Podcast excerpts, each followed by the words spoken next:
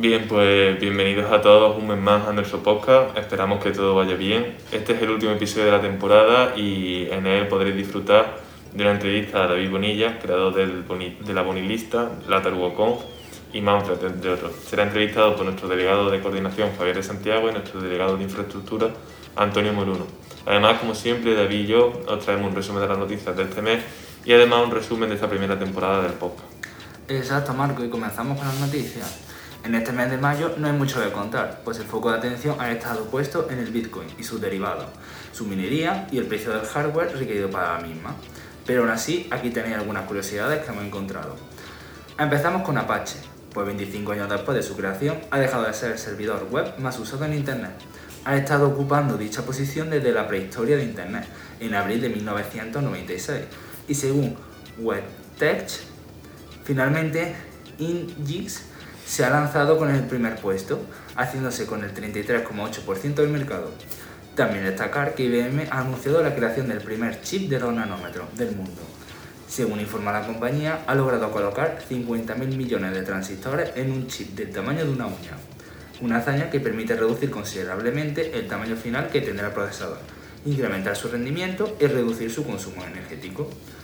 Por ejemplo, los chips de 2 nanómetros de IBM para que haga una idea, permitirá a los fabricantes crear procesadores con la misma potencia que los actuales de 7 nanómetros, pero utilizando un 75% menos de energía.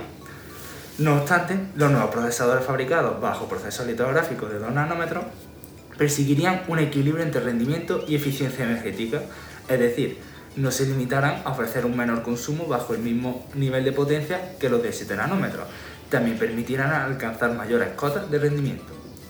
Por otra parte, otra noticia es que Audacity ha sido comprada por los propietarios de MuseScore.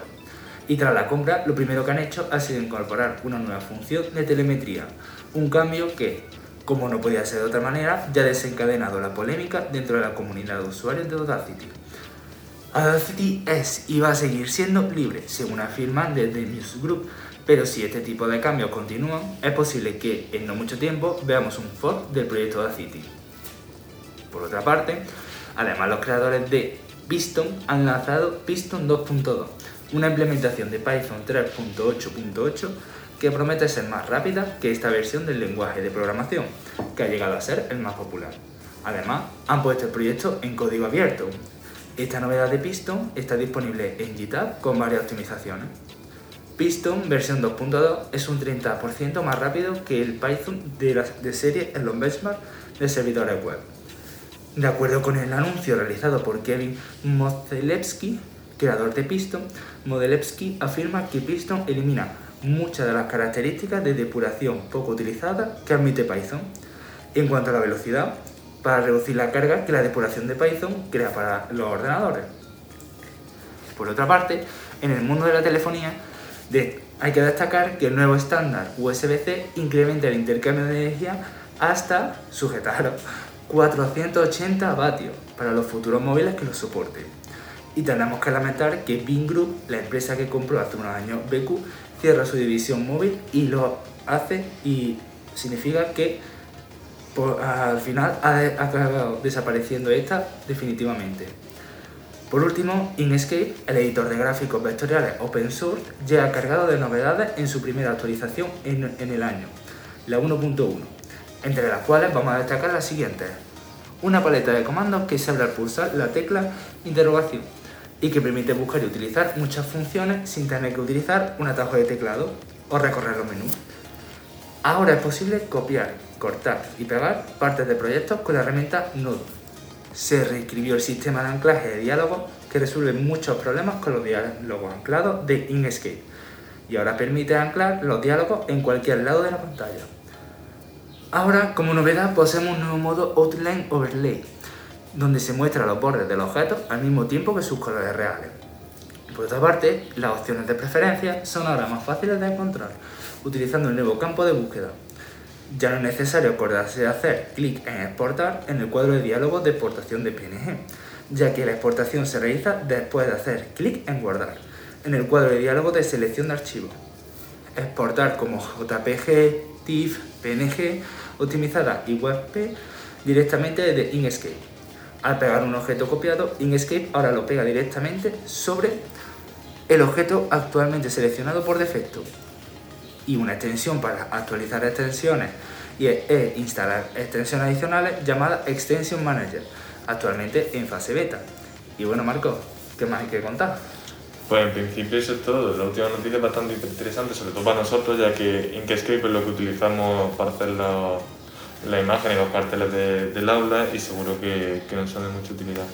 Con esto pues llegamos al, al, final del noticiario de este mes y quisiéramos dar las gracias a todos los invitados que, que nos han acompañado a lo largo de estos siete episodios de esta primera temporada empezando el episodio 1 de noviembre con Juan Julián Melero, el episodio 2 con Estefanía Fernández Muñoz, en el 3 de enero con Lourdes Morales Zaragoza, el, el episodio 4 de febrero con Nerea Luis Mingueza, el 5 de marzo con Juan Tomás García, el 6 en abril con Borja Andino Turón y el episodio 7, eh, este que estáis escuchando ahora mismo, nos acompaña David Bonilla. Esperamos que hayáis disfrutado del podcast tanto como nosotros haciéndolo y una vez más gracias por habernos acompañado a lo largo de estos siete meses.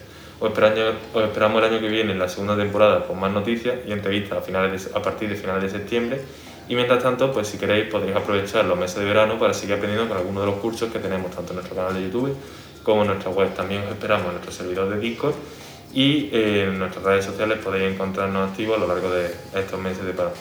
Dicho esto, ahora sí que sí, muchas gracias por escucharnos y dejamos con la entrevista de David. Felices vacaciones y mucha suerte para el examen. Nos vemos en septiembre. Adiós.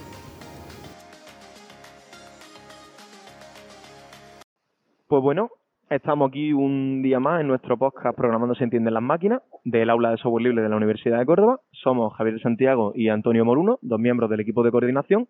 Y hoy tenemos con nosotros a David Bonilla, que viene un poco a contarnos sobre su proyecto, sobre cómo ve el, sector en España, sobre la universidad y seguro que sobre muchas cosas más. Pues, Por eso, como dice mi compañero, eh, perdona, eh, que ya que comentes un poco para que no te conozca que, quién eres, que, que nos hable un poco de ti, sobre tus proyectos, tu, una breve introducción antes de que pasemos ya a la entrevista en sí. Una breve introducción, eh, tíos, que llevo como veintipico años en esto. Eh... Pues sintetiza. Sabemos que es difícil, pero bueno. Venga, pues soy alguien que hace cosas, soy alguien que hace cosas fundamentalmente en internet, ya. Eh... no, a ver, eh, sí, o sea, yo tengo perfil técnico. Eh, eh, la verdad es que en la universidad yo estudié Derecho, me di cuenta enseguida que, que iba a ser un pésimo abogado eh, de ahí salí con muy buen criterio, hice un máster de, programación, descubrí mi, vocación y mi profesión. Luego ya sí me matriculé en la, en la carrera en ingeniería, pero desde ese punto ya pues empecé a trabajar, ¿no? Y, he trabajado en todo tipo de sitios, desde eh, compañía grande española, tipo banco tipo BBVA, compañía startup americana, he trabajado para otros, he fundado mis propias compañías. ¿Y qué os voy a decir? Pues no me ha ido mal. La verdad es que no me ha ido mal, eh, vendí mi última compañía y a partir de ahí, pues tirar de toda esa experiencia y, compartir con vosotros todo lo que queráis, por supuesto. Qué guay. Pues sobre muchas cosas que has comentado te íbamos a preguntar después, pero a pesar de que te habíamos bicheado antes, el, lo de haber estudiado Derecho no teníamos ni idea. Em, me, da, me da un poco de vergüenza, ¿eh? lo suelo ocultar. eh, siguiendo un poquito ya y sobre todo para acabar sobre tu, tu persona antes de empezar con lo que has hecho, Queríamos preguntarte em, cómo se siente ser una de las personas en el sector que mejor tiene construida su, su marca personal y que hasta qué punto esto es em, decisivo o diferenciador con respecto a cualquier otra persona del sector.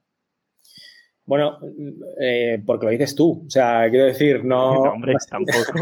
no sé si soy de los que tienen mejor construida su marca personal, ¿no? Pero eh, a ver, lo primero que tendríamos que, darnos cuenta, porque muchas veces cuando hablamos de marca personal lo hacemos incluso con connotaciones negativas, ¿no? Como si fuera algo malo o como si fuera puro marketing y, estuviera mal. Eh, sobre todo cuando, cuando estamos hablando en un perfil de ingenieros. A ver, la marca no es ni más ni menos un concepto que, nos transmite cierta seguridad de que me compre unos pantalones aquí, en Pekín, em, de un tipo o de otro, tienen un mínimo de calidad. Eh, la marca es lo que nos dice que si me compro un café de Starbucks en Estambul o en San Francisco, el sabor va a ser lo mismo. La marca, al fin y al cabo, lo que nos proporciona es seguridad, consistencia. La marca personal, pues básicamente es algo que construyes año tras año, en mi caso compartiendo mucho contenido, compartiendo todo lo que hago, y que si me ha aportado mucho, pues me ha aportado muchísimo.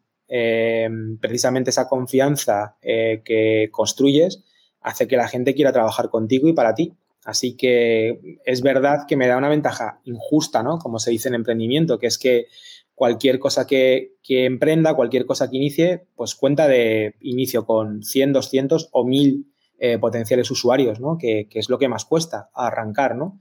Y eso es algo que te lo tienes que currar año tras año. Eh, la gente no es tonta y, bueno, ya sabéis lo que dicen, ¿no? Que puedes engañar a poca gente durante mucho tiempo, o a mucha tiempo a mucha gente durante poco, pero no puedes engañar a mucha gente durante mucho tiempo, ¿no? Así que la marca personal tiene que, estar basada en algo. Y en mi caso, ya os digo que sin duda alguna es una inversión que os recomiendo porque ha dado muchísimos frutos.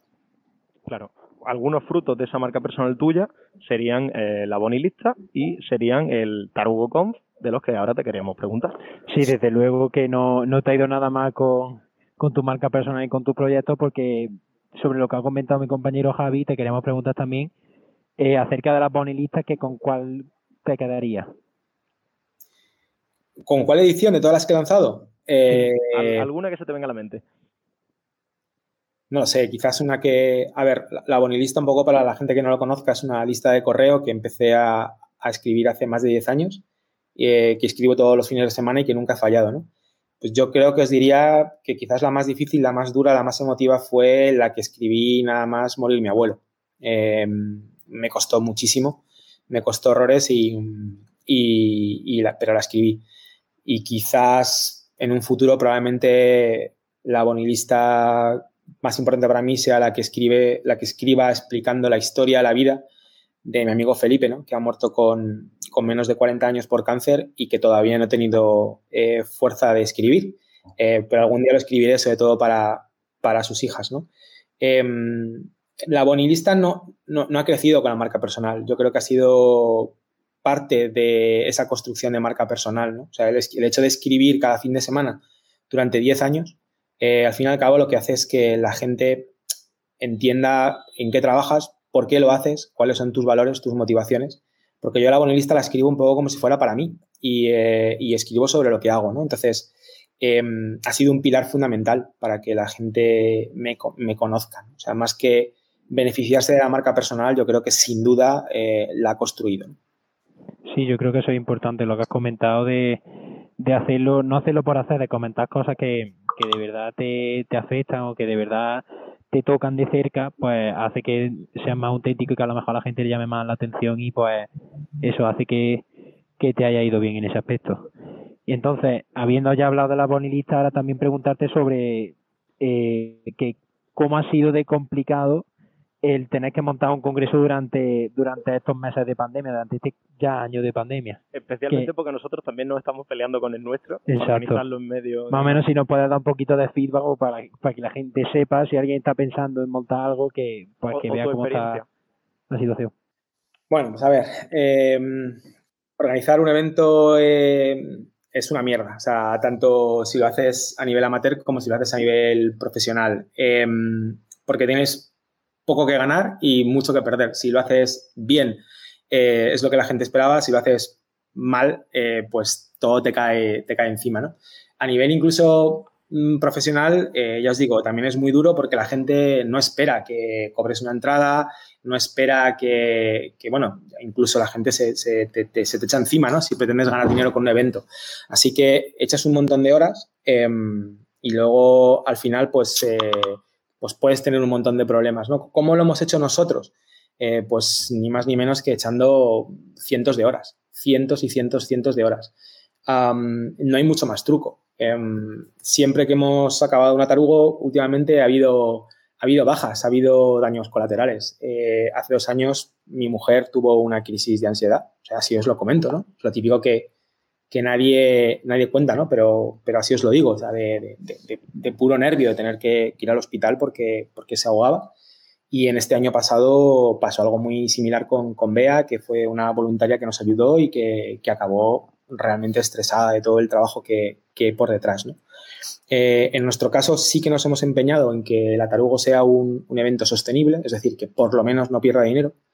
Y, todos los años publicamos las cifras, ¿no? 20.000, 30.000 euros de, beneficios. La, gente eh, cree que, bueno, pues que, nos forramos ¿no? haciendo la tarugo, pero la realidad es que ese dinero no, paga ni con mucho la cantidad de horas que, se echan en, el evento. Así que eh, la respuesta sencilla es con muchas horas, la respuesta de verdad es con un número loco de horas que sinceramente llega a un punto en el que te planteas si merece la pena. Ya te digo, nosotros nos tiramos de los pelos y el nuestro es a nivel de Córdoba, imagínate uno así de grande. Una pregunta así divertida que teníamos, que teníamos ganas de hacerte era si, si habrá pulpo en el próximo Salmorejo Tech o si habrá salmorejo en la próxima Tarugo. Bueno, yo, eh, yo creo que hay más posibilidades de que haya salmorejo en la próxima tarugo porque el pulpo es carísimo. Así que.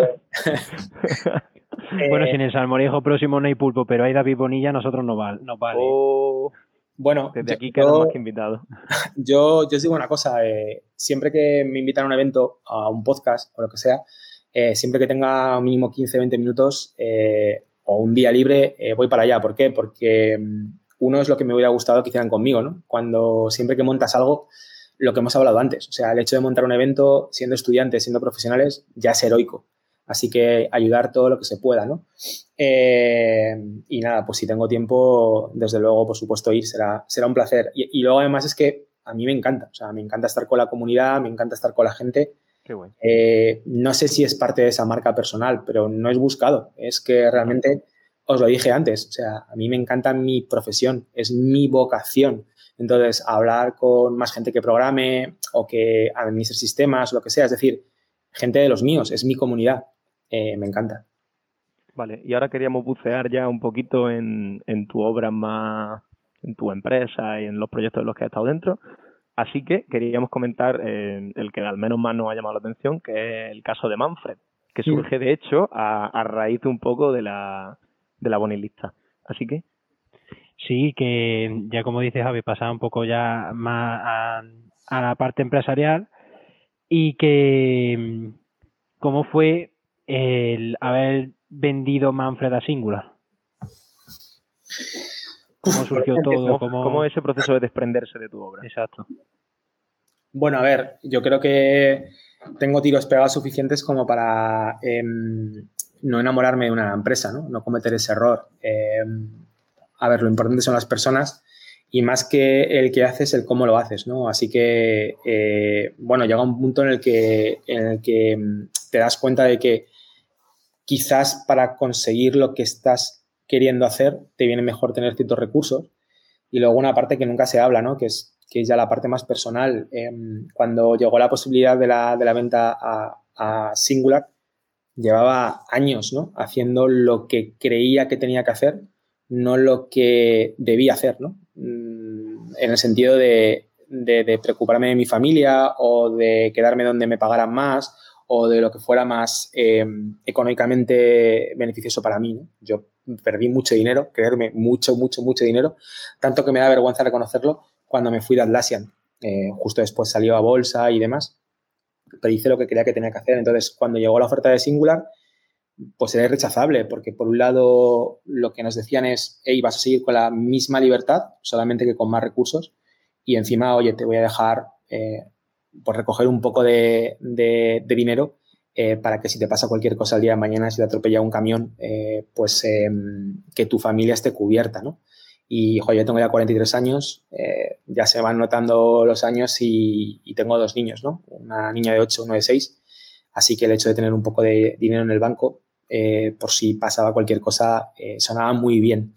Y eso fue un poco, ya os digo, se juntaron todas esas circunstancias en el momento perfecto, en el lugar perfecto, en el, bueno, todo fue idóneo y la verdad es que salió muy bien. O sea, normalmente esas cosas, eh, luego hay muchas historias de, va, me compraron, luego no me dejaron hacer lo que quería hacer, me intentaron cambiar todo y todo fue mal. Pero la realidad es que Singular nos ha dado total libertad y autonomía. Seguimos haciendo lo que queríamos hacer, como lo queríamos hacer, todo, todo bien hasta ahora. ¿Sabes lo que os puedo decir? Vale, y ahora entrando de lleno en el mundillo del, en el melón del sector de la informática en España, preguntarte por tu visión de cómo el COVID-19 ha cambiado el, mundo de la informática en España, si para bien o para mal. Joder, qué preguntas más complicadas, ¿no? Son como de examen. Eh, eh, para bien o para mal, yo creo que estamos un poco igual. O sea, es decir, os puedo contar un poco lo que, lo que ha pasado. Em, ya veremos con el tiempo si, es para, bien o para mal. Es verdad que ha habido un salto brutal al tema del remoto. Eh, de hecho, nosotros tuvimos que saltar de forma obligada a, trabajo remoto y eso nos ha cambiado de una forma brutal. De hecho, yo tengo compañeros, de hecho, la mayoría de mis compañeros a los que nunca les he visto en persona. Eh, porque no he, tenido, no he tenido ocasión, no hemos podido, ¿no? Por tema de COVID y demás. Eh, el, equipo, el equipo de desarrollo eh, entero de Manfred, que tenemos equipo de desarrollo, estamos haciendo tecnología, nunca se ha visto en persona, jamás, jamás, ¿no? Entonces, en ese sentido sí que ha habido un impulso muy grande al trabajo remoto. Por otro lado, nos voy a contar solamente lo bueno. Em, parece que hay ciertos movimientos para que en el momento de que todo se tranquilice, a partir de septiembre y demás, mucha empresa eh, recoja cable y eh, vuelva al trabajo presencial o al menos híbrido. Y luego también eh, hay otro tema, otro problema, que es que el trabajo remoto está muy bien. Eso hace que podamos optar a puestos em, de los que de otra manera pues no podemos optar, puestos fuera, ¿no? Estados Unidos, eh, Silicon Valley y demás, trabajando desde casa. Pero también nos pasa a nosotros con otros países donde los salarios son mucho más competitivos. Véase Argentina, véase México, no os voy a decir India porque es, otro, es otro, otra zona horaria, pero sí os puedo decir Rumanía, mm, etcétera, etcétera, etcétera. Entonces, bueno, eh, esa globalización tiene pros y tiene contras. Mi visión hasta ahora, muchas más luces que sombras, la verdad. Un poco por tu respuesta, entiendo que David Bonilla no es demasiado fan del trabajo remoto. Soy fan del trabajo remoto. O sea, llevo trabajando en remoto pues, casi 10 años. yo empecé a trabajar en Atlassian eh, tenía una oficina en Sydney y en Silicon Valley. Eh, yo trabajaba desde Madrid y, soy muy fan del trabajo remoto. Eh, Manfred es remota al 100%. También te digo, no hay nada como trabajar codo con codo con un compañero. O sea, nada tiene más ancho de banda que la conversación cara a cara. Nada. cualquier método que tú me pongas, videoconferencia, Slack, lo que quieras, reduce el canal de comunicación. ¿no? Dicho lo cual, eh, pues el hecho de poder trabajar en remoto, trabajar con gente que de otra manera sería imposible, creo que para mí eh, me da más ventajas que inconvenientes. Por eso os digo que yo veo más luces que sombras. Ahora, si tú me dices mi lista de los Reyes Magos, mi lista de los Reyes Magos es tener el equipo que tengo eh, aquí al lado mío. ¿Eso es posible? No. Así que, pues, ni me lo planteo. Ya está, para adelante.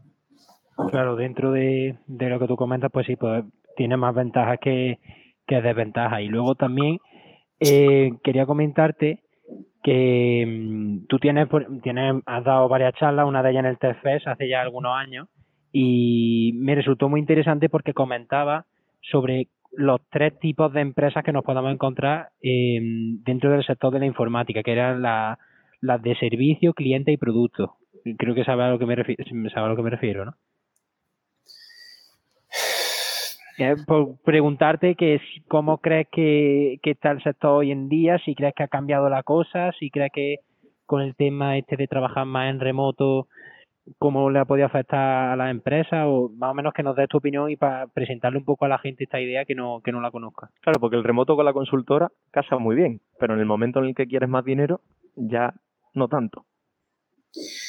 A ver, yo creo que el remoto no tiene nada que ver con, con el tema de la, con el tema del dinero, ¿no? De la, es decir, eh, el remoto es una manera de trabajar, eh, no tiene nada que ver con el, con el modelo de negocio, ¿no?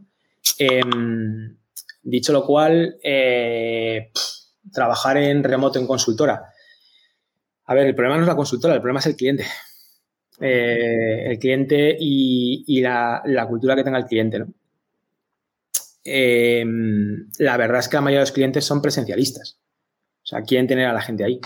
Y eso es un poco lo que nos deberíamos plantear como industria. Si realmente eh, queremos proporcionar servicios, ¿qué tipo de servicios? No tiene nada que ver con el remoto.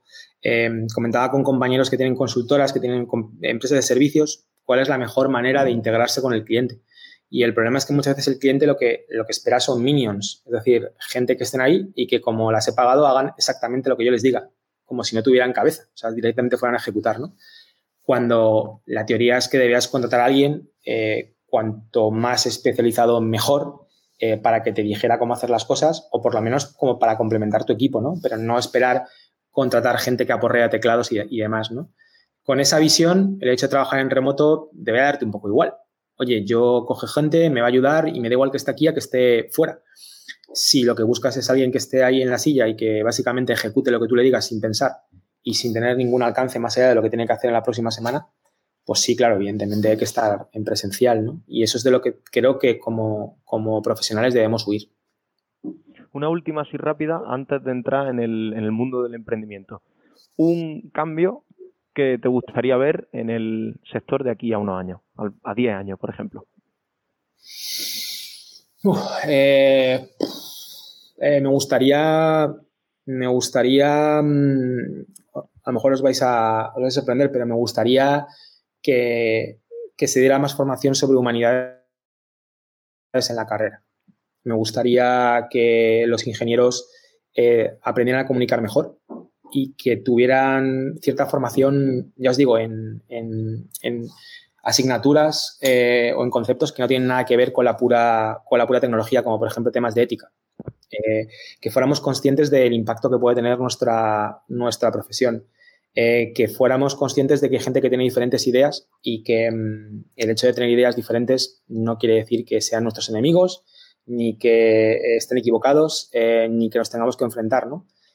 va a parecer un poco estúpido, pero mm, eh, veo a mucha gente que no es consciente de hasta dónde nos puede llevar la informática, el, poder transformador de la sociedad, sin ningún tipo de armazón ético, moral, eh, filosófico sobre qué cosas están bien y qué cosas están mal. ¿no? Y os pongo un ejemplo que siempre se habla. Cuando Volkswagen eh, pues sacó unos coches que básicamente vamos, eh, eh, trucaban las pruebas de consumo de gasolina y que luego, em, bueno, pues consumían mucho más y, y, mm, contaminaban mucho más. Alguien tuvo que programar eso. Eso no se programó solo. Y si tienes cierto, cierta educación ética, eso nunca tendría que haber pasado, ¿no? Entonces, bueno, va a parecer una tontería, pero es lo que más me gustaría, ¿no? Que más que mejores ingenieros, fuéramos mejores ciudadanos. ¿no? Sí, toda la razón, que es importante también que no solo se forme en lo técnico, sino también en esas habilidades blandas que al fin y al cabo pasa a un profesional. Tú por mucho que sepas de una tecnología, si no si no si no tienes esa como digo habilidades blandas de saber tratar a la persona, exactamente si no no tienes tan desarrollado eso pues pues tampoco tampoco está bien ¿no? al final tenemos un sector de, de robots exactamente y ahora cómo ha sido esta experiencia de emprender de que, has llevado durante estos años. ¿Qué opinas del emprendimiento, de cómo lo ves en España, de cómo te ha ido a ti? ¿O cómo, cómo crees que está, está hoy en día el sector?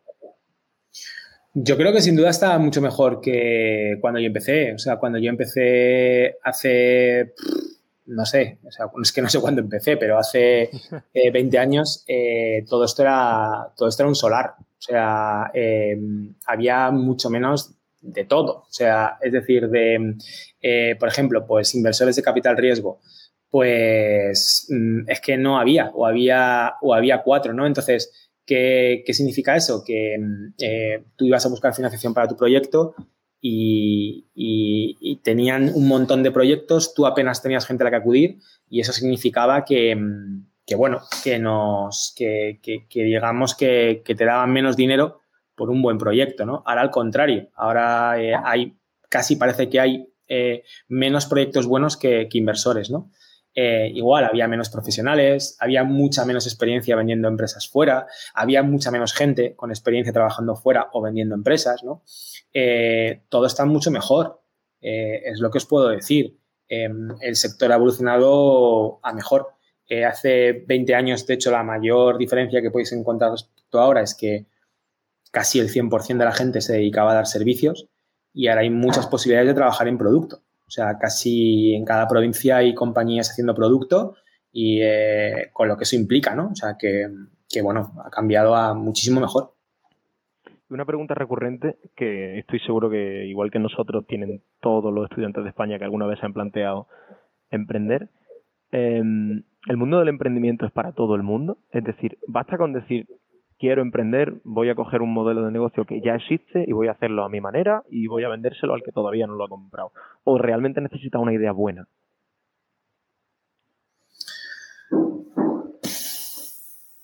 Yo creo que nos centramos demasiado en las ideas buenas y poco en la ejecución. ¿Que sí? Eh, ¿Sabes? O sea, es decir, de, mm, la mayoría de negocios que, yo he visto que, tienen sentido no son negocios especialmente originales, es muy difícil eh, tener una idea súper original sino que son negocios o ideas bien ejecutadas.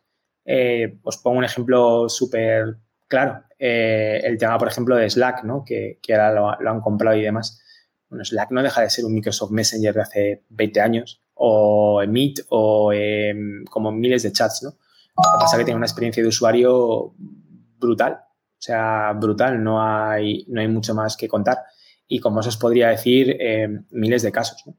Em, ahora mismo sí que es verdad que, es muy complicado, bueno, por lo menos lo que yo veo, que te den dinero solamente con una idea. O sea, vas a tener que tener un mínimo, una mínima ejecución. Pero si os digo la verdad, no tiene nada que ver con el hecho de que no se valoren las ideas, eh, sino con el hecho de que los inversores cada vez ven más complicado que seas capaz de reunir un equipo técnico para poder ejecutarla porque hay tal carestía de programadores que, es uno de los primeros stoppers a la hora de empezar un proyecto técnico. Sí, vamos, eh, yo creo que es que nos has resuelto prácticamente la, la siguiente pregunta que te íbamos a hacer, es que qué se necesita para emprender y es eso, no es tener tanto una idea brillante, sino el saber ejecutarla bien, el saber identificar alguna necesidad que, pueda tener un, un, grupo de personas, un cliente y pues saber ejecutarla bien. O sea que por ahí estupendo. Y ahora nos adentramos en el tema de la universidad, de la carrera de informática en España, que nosotros la tenemos muy cercana, porque somos los dos estudiantes, además de segunda, o sea que llevamos un rato y nos queda otro poco. Em, espero que os quede. ¿Qué tal tu etapa universitaria? Espero que os queden dos años, que lo llevéis, lo llevéis al día. Sí, hombre, ah, bueno, lo llevamos, de momento lo llevamos. Que no me entere yo que paséis más años. de momento va bien. Em, ¿Qué tal tu experiencia con la universidad? ¿Cómo ves que ha cambiado mm, todo un poco? Cuéntanos. Pues mi experiencia con la universidad es muy particular porque ya os, lo que os dije, ¿no? Que, yo empecé en con la de informática, no con la de Derecho. Correcto, pero que luego me fui máster y que luego fui a, fui, hice la, ingeniería, ¿no? Eh, a ver, yo sinceramente soy de los que cree y piensa y aboga por una, por una profesión abierta. Es decir, yo creo que hay sitio para todos.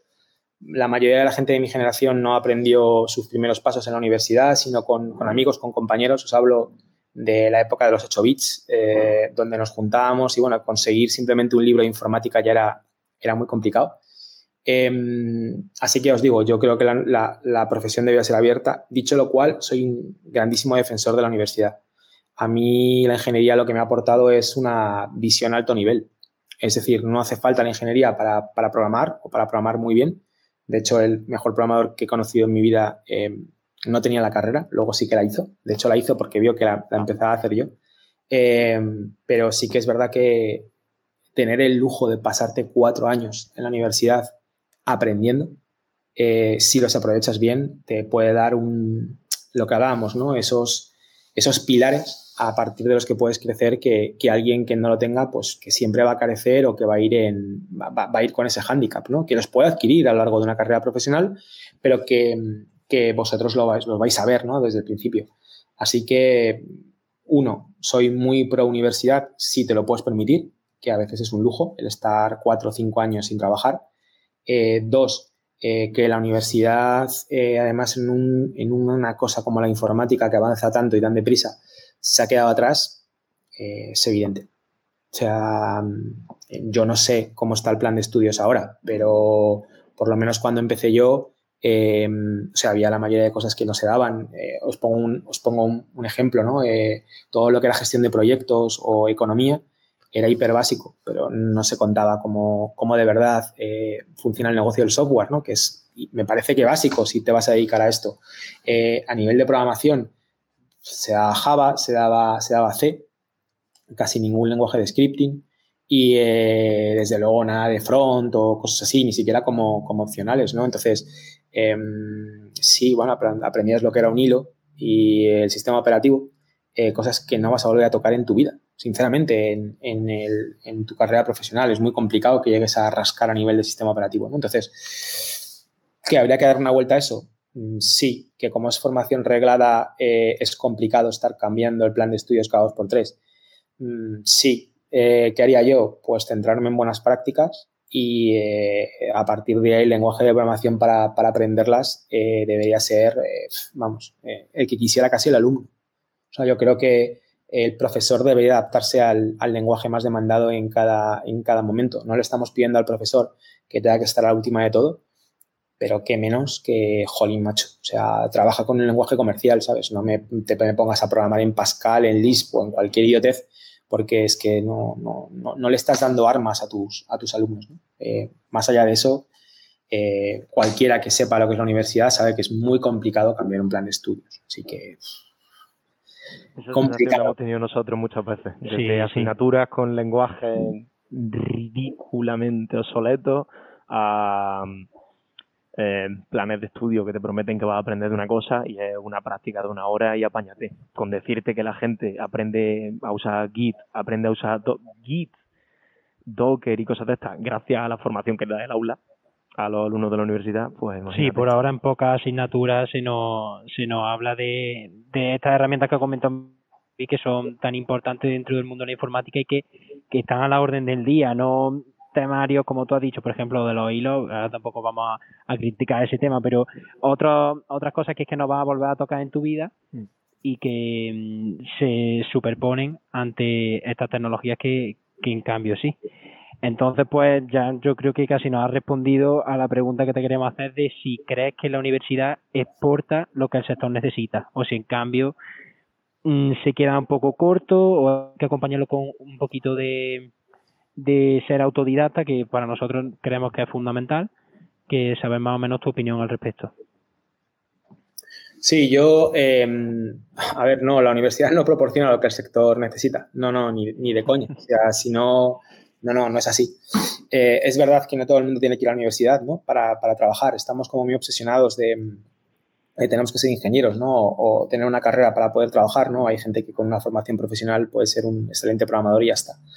Yo sí que os digo que mm, la visión que tienen algunos de tú eres ingeniero y como eres ingeniero eh, eres capaz o debes ser capaz de diseñar un, un proyecto de software desde cero eh, y por lo tanto ni siquiera deberías eh, mancharte las manos con la programación, yo esto lo, he oído mil veces, es un absurdo. es decir, cuando sales de la carrera no sabes ni por dónde sopla el aire. Aunque tengas el título de ingeniero enmarcado ahí puesto en la pared y tal, si a vosotros os hicieran firmar un proyecto y responsabilizaros de que, este, que ese proyecto iba a salir en coste eh, y tiempo, y si no, que tendríais una responsabilidad profesional, ya os digo yo que eso no lo firmaba nadie ni con 10 años de experiencia, ni con 15, ni con 20, mucho menos saliendo de la carrera, ¿no?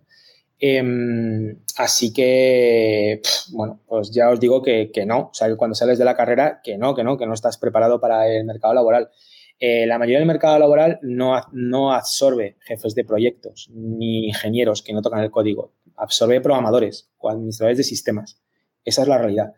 Y, por ejemplo, que no salgáis con una herramienta tan básica como un control de versiones, Em, pues imagínate. Básicamente eso os invalida para trabajar en cualquier proyecto moderno. Entonces, es algo que vais a tener que aprender sobre la marcha, que os va a situar eh, en desventaja respecto a alguien que sí que lo conozca y que además, que carajo, que es que es una buena práctica de software. O sea, en el caso concreto de Git, eh, bueno, ya lo sabéis, lo creó Linus Torvalds para, poder programar eh, toda la parte de Linux, del core de Linux, y es parte integral de nuestro trabajo. El desarrollo de software es un trabajo colaborativo.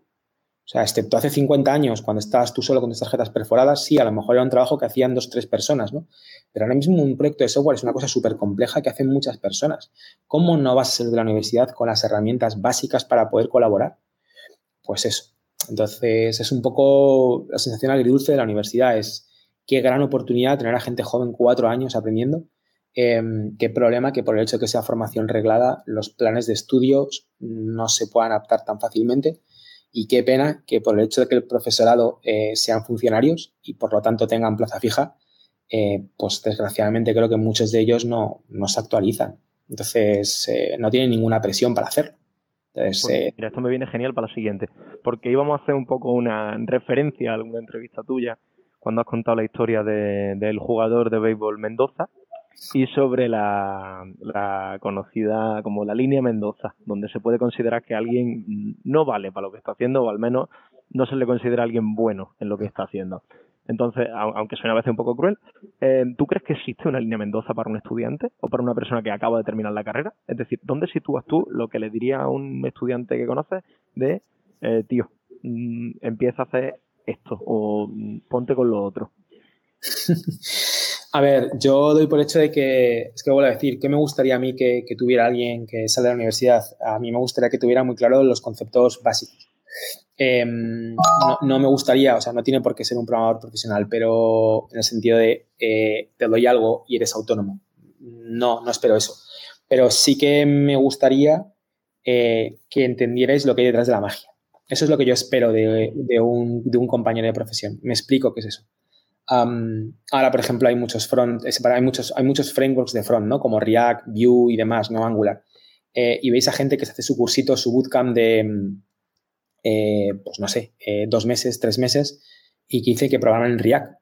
Y es verdad, son capaces de hacer alguna cosa en React, pero no saben lo que hay detrás de la magia. No saben lo que es el protocolo HTTP. No saben lo que es un código de error 404 o 500 es decir, cómo funciona Internet de verdad. ¿Qué es lo que yo esperaría de un egresado de la universidad? Que sepa cómo funcionan las cosas detrás de la magia.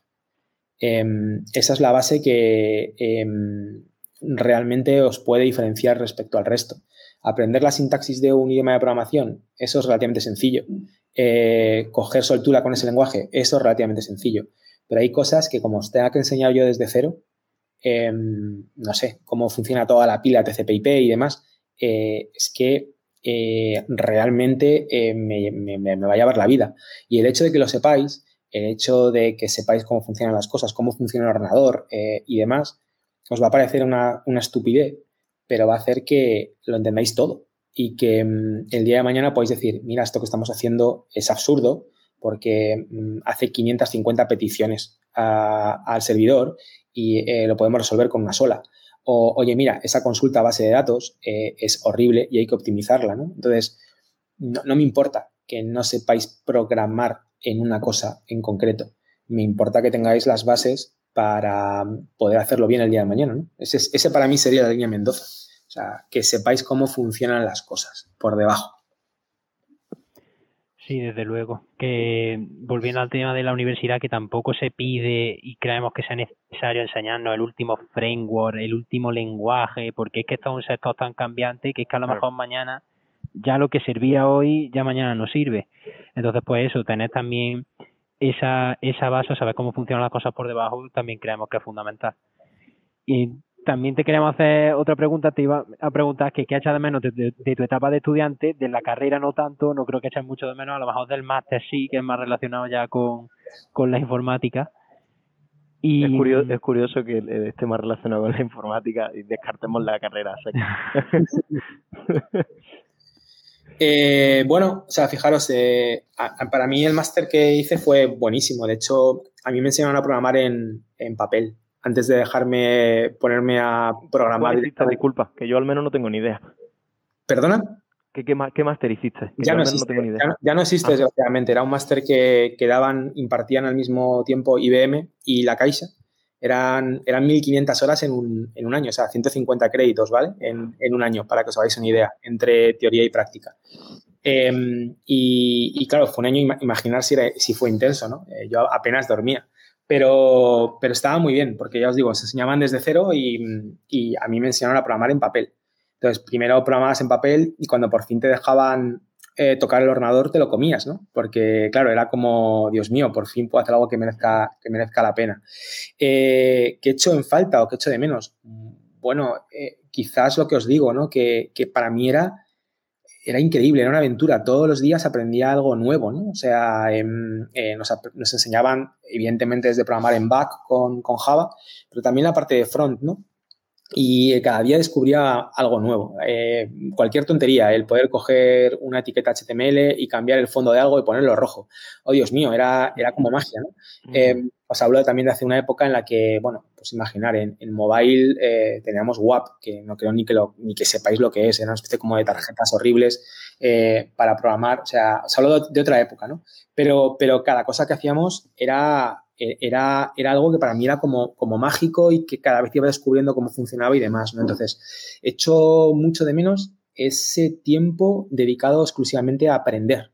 Y era como una esponja, lo, lo absorbía todo, ¿no? Entonces, eso es lo que yo recomendaría, eh, que, que, durante esos cuatro años, supongo que, o cinco, los que sea, o seis, los que os paséis en la universidad, que supongo que, que para vosotros será como, bueno, qué peñazo a ver si me quito esto y, y me pongo a trabajar lo antes posible. Pero, jolín, ojalá yo tuviera ahora esos años sin ninguna responsabilidad, o sea, sin tener niños, ni tener que pagar una hipoteca, ni cosas de esas, y dedicarme a aprender solo por el placer de aprender. Sea informática, sea psicología, sea lo que sea, ¿no? Pero creo que esa experiencia es algo que, todo el mundo deberíamos poder eh, tener alguna vez en nuestra vida, ¿no? O sea, el, hecho de eh, enamorarte de lo que estás aprendiendo y dedicarte solo, solo, solo, solo a aprender todo lo que puedas. Eso es lo que me has hecho en, en falta, poder darme tiempo a mí mismo solo para aprender. ¿Qué le diría a un chaval que está a punto de entrar a la carrera o que acaba de entrar a la carrera? Así como consejo en una frase. Y ya no solo en la carrera, que esté empezando a, si no está en la carrera, que está empezando a aprender de qué va este mundillo, de qué va este sector. Bueno, pues primero que va a entrar en una profesión o que va, a dar los primeros pasos en una profesión maravillosa, para mí la mejor del mundo, em, que, que es una de las de los trabajos más creativos que se va a poder encontrar jamás, que para mí es como eh, trabajar resolviendo puzzles. Em, un trabajo donde te pagan por, por, divertirte, cuando te gusta tu profesión es así. Em, y también eh, uno de los trabajos que más impacto puede tener en, en la sociedad eh, de cualquiera que podamos coger hoy en día. ¿no? Evidentemente, si eres médico salvas vidas, si eres un ingeniero em, de caminos puedes hacer puentes por donde pase gente todos los días pero la informática eh, nos permite automatizar absolutamente todo y sobre todo trabajar con la materia prima más cara, más peligrosa del mundo. Una materia prima que, provoca guerras. El control de esa materia prima provoca guerras, que es la información. Nadie, nadie es mejor que nosotros en eso, en captar y en gestionar información. Así que eh, ser informático, que no es ni más ni menos que ser el mejor gestionando esa información, eh, también implica pues, un gran poder y una gran responsabilidad, ¿no? O sea, que, sea consciente de esa responsabilidad, que la asuma em, y, que disfrute, porque ya os digo, a mí me parece la mejor profesión del mundo. O sea, que, aprenda todo lo que pueda, que no tenga, si se lo puede permitir, que no tenga prisa por empezar a trabajar. Em, que, disfrute el tiempo que esté en la FP o, o, estudiando por su cuenta o en la universidad, que, em, que colabore mucho con sus compañeros que va a aprender mucho más programando una web de mierda con un compañero de clase que en la clase, ¿vale? Y viendo cómo funciona todo. Y, mm, que nada, que las amistades que va, que va a tejer ahí, que probablemente duren para siempre. Yo todavía estoy trabajando con Raúl, que, aprendió a programar conmigo, y seguimos juntos, ¿no? 20 años después. Así que, mm, eh, bueno, que disfrute. Eso es lo que le puedo recomendar.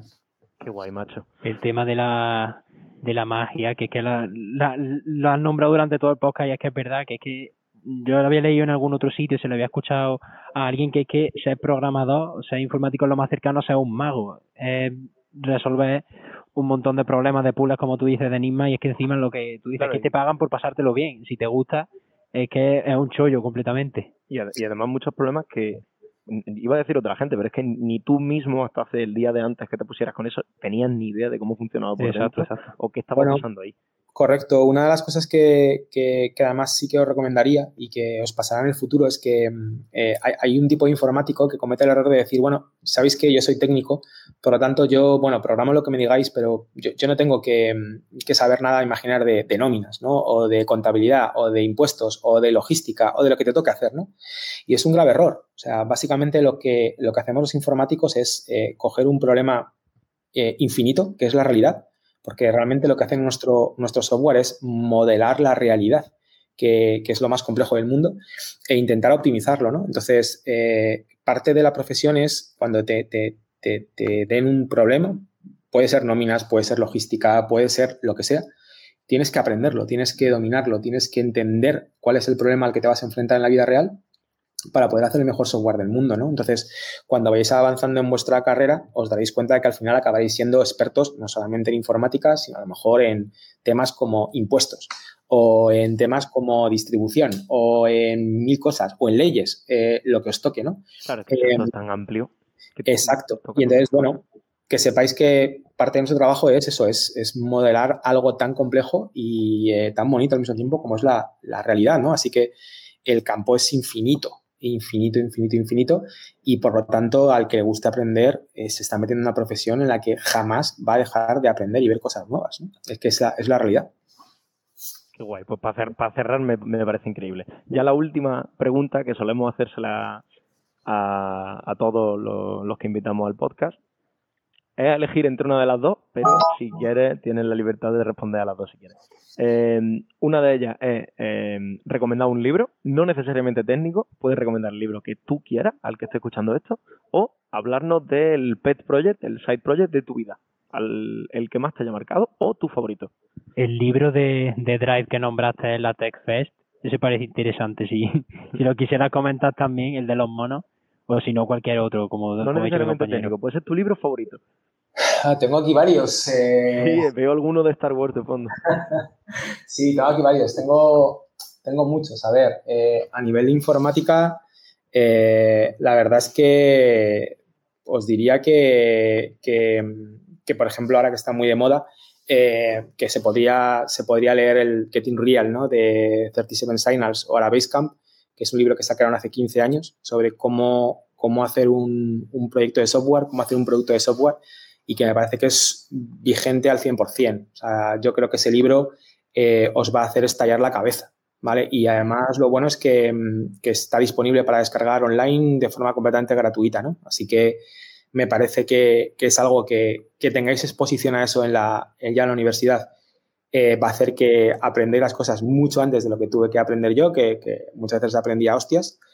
Eh, em, y, ya os digo, o sea, os lo recomiendo al 100%, eh, escrito por, por, Jason Fried y por David Hannemeyer Hanson. Em, y luego a nivel de side project, pues voy a decir un side project que llevo toda la vida queriendo hacer y que no, no he podido hacer.